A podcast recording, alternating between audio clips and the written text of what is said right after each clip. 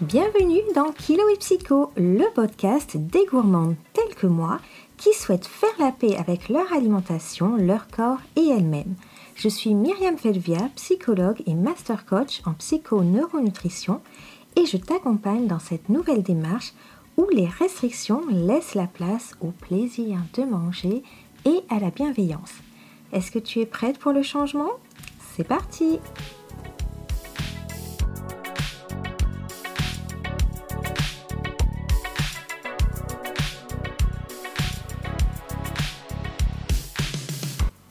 Gourmandes et bienvenue dans ce nouvel épisode de Kilo et Psycho. Aujourd'hui, je réponds à une question qui m'a été posée dans le groupe L'Instant Gourmand, donc le groupe de psychoneuronutrition gratuit que j'ai créé sur Telegram. Si vous n'y êtes pas encore, n'hésitez pas à aller vous inscrire. Et la question c'était comment faire quand je fais tout ce qu'il faut mais que je n'arrive pas à mincir? Finalement, la question c'est le tout ce qu'il faut, ça veut dire quoi? En général, ce qu'il y a derrière, c'est je fais du sport. Donc quand on fait du sport, on a besoin de plus d'énergie et forcément, si vous avez besoin de plus d'énergie, vous allez manger davantage. Donc le sport est parfait et très bien pour la santé, mais l'objectif final de faire du sport, ça n'est pas de mincir et ça ne doit pas être non plus de mincir pour vous quand vous le faites parce que c'est hyper décevant. J'avais euh, une coachée qui a fait pendant un an, toute une année, du sport de manière intensive et qui n'a pas perdu un gramme. Donc la preuve encore une fois que l'objectif, ça n'est pas de mincir. Par contre, encore une fois, ça a de très bons effets sur votre santé, sur votre morale, sur votre humeur. Et allez-y, faites du sport. C'est même conseillé de faire au moins 30 minutes par jour. Ensuite, quand on dit je fais tout comme il faut, en général, ce qu'on entend derrière aussi, c'est je mange équilibré. Puisque dès qu'on veut mincir, en général, on se lance dans un rééquilibrage alimentaire. Or, le rééquilibrage alimentaire, même si c'est très bien, ça n'est pas non plus une question de poids, c'est plutôt une question de santé. Donc mettre à nouveau des légumes dans son assiette, puisque c'est en général surtout sur ça que ça repose, manger euh, de façon plus équilibrée, on est vraiment sur une question de santé et pas sur une question de poids. Alors cette distinction est importante parce que vous pouvez tout à fait avoir une assiette qui est composée selon l'assiette idéale avec moitié légumes, un quart de protéines, un quart de glucides et pour autant avoir une assiette qui soit trop chargée et qui ne corresponde pas du tout à vos besoins. Soit parce qu'il y en a pas assez, soit parce qu'il y en a trop. Donc l'équilibrage alimentaire, c'est bien, mais ça ne suffit pas pour mincir. Et du coup, on en arrive au troisième point de je fais tout ce qu'il faut pour mincir. Et ça va être je mange moins de calories. Mais qui dit manger moins de calories, en général, ce qu'on voit, c'est 1600, parfois 1200, parfois même jusqu'à 800, sachant que euh, pour une femme, en général, on tourne entre 2000 et 1800 calories par jour.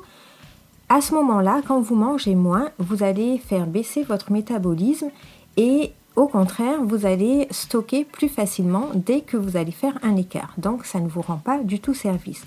Autre chose aussi, c'est que quand vous diminuez à ce point vos calories, vous allez avoir plus d'envie alimentaire, plus de craquage aussi parce que la nourriture devient encore plus tentante quand on est privé et quand on craque, ben derrière il y a aussi cette idée que on n'est pas capable de se contrôler et ça joue également sur l'estime qu'on peut avoir de nous-mêmes. Donc concrètement, ces trois aspects-là, le sport, manger équilibré et manger peu de calories, ce ne sont vraiment pas les trois points qui vont vous rendre service quand vous dites je fais tout ce qu'il faut mais je n'arrive pas à mincir. Mais alors la question qui se pose c'est que faut-il faire finalement pour pouvoir mincir?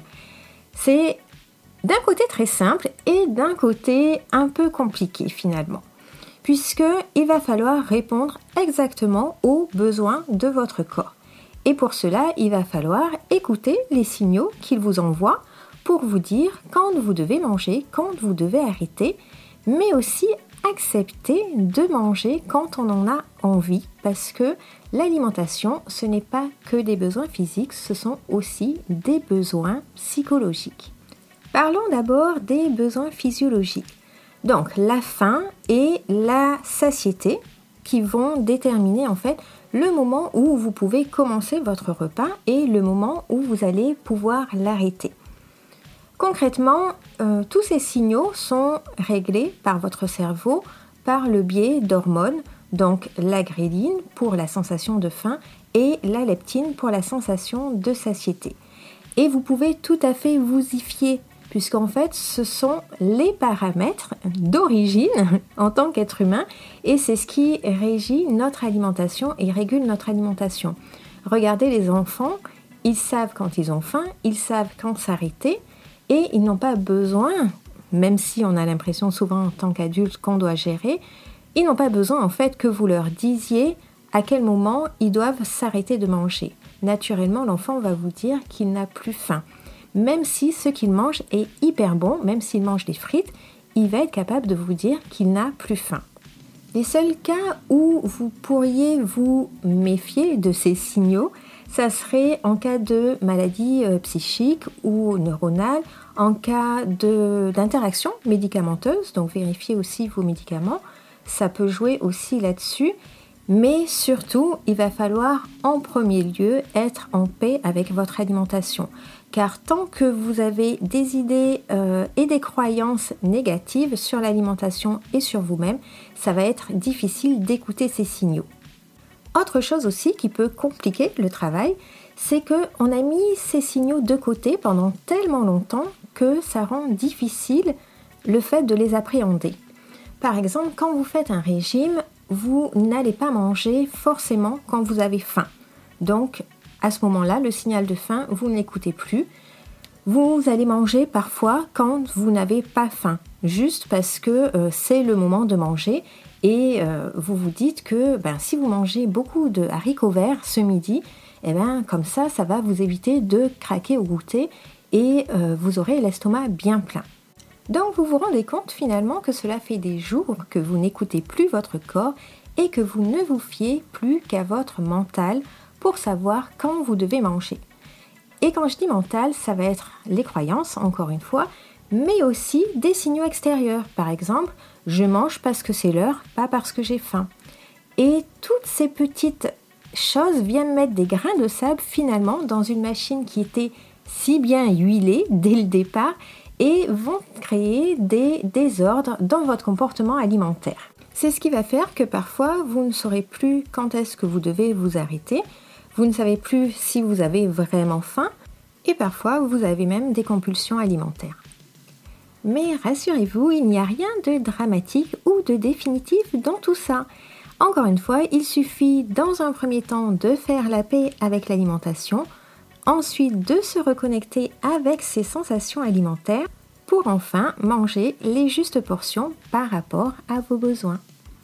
Et si la tâche vous semble trop ardue, n'hésitez pas à rejoindre Mincir avec plaisir le programme durant lequel je vous accompagne pendant 6 mois pour modifier votre relation à l'alimentation, mais aussi travailler sur vous-même, car on ne modifie pas son comportement alimentaire en enlevant de la nourriture de son assiette, mais bien en travaillant sur les causes réelles pour lesquelles on mange davantage que nos besoins.